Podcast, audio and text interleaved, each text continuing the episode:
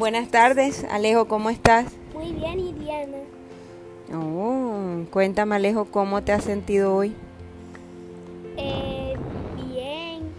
Bueno, hoy vamos a grabar un podcast sobre los cambios del clima. Cuéntame, ¿cómo es el clima normalmente aquí? ¿Hace calor, hace frío, llueve mucho? No, este clima es, no sé, como verano e invierno.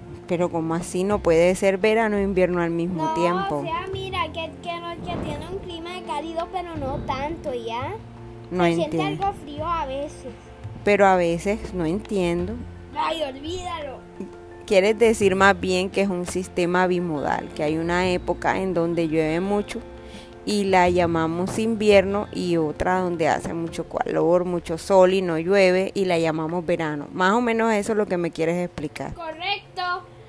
Muy bien, bueno, ahí iniciamos con un nuevo concepto que es un clima bimodal y estos climas se extienden mucho a nuestra región caribe, iniciando desde la Guajira, llegando hasta, hasta el Cesar. Nos esperan un momento. Ya regresamos.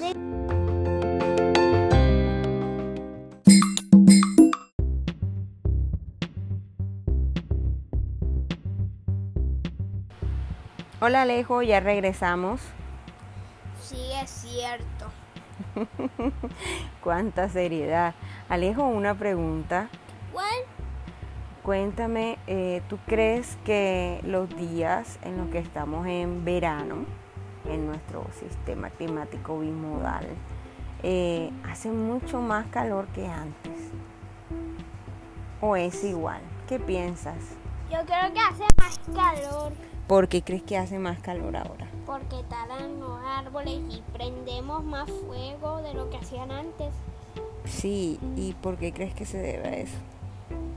¿No ves que los árboles con sus hojas tapan los rayos del sol y lo atraen para formar su, su comida? Y así nos tapan a nosotros del sol. Hay algunos espacios que los dejan con sol para que... Porque sabes que los humanos necesitan sol. Mm, Te producen vitaminas. Mm, sí, la vitamina D. Y lo que estabas comentando de cuando las hojas de los árboles atrapan, digamos, esa, ese sol, como tú le dices, que vamos a llamar ahora energía lumínica, ese proceso se le llama fotosíntesis. ¿Sí o es no? correcto. Se repite. Es un ciclo, claro que sí. Y además de los rayos solares que más absorben las hojas, Eh, bueno, las hojas también absorben el oxi- eh, el ah, absorben el dióxido de carbono y lo transforman en oxígeno. O sea, lo que tú respiras justo ahora.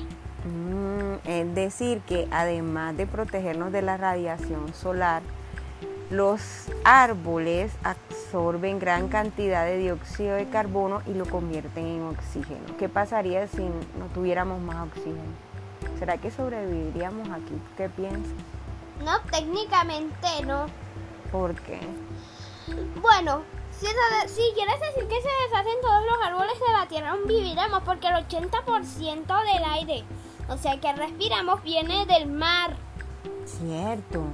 ¿Y qué hace el mar para producir oxígeno? ¿O qué hay en el mar Y para... además el mar absorbe el dióxido de carbono. Por eso tiene sentido de que tenga, de que él atraiga el 80%, haga el 80% del oxígeno que respiramos. Mm, pero ahí tengo una duda, ¿pero lo hace el agua salada que tiene el mar o son organismos que viven dentro del mar?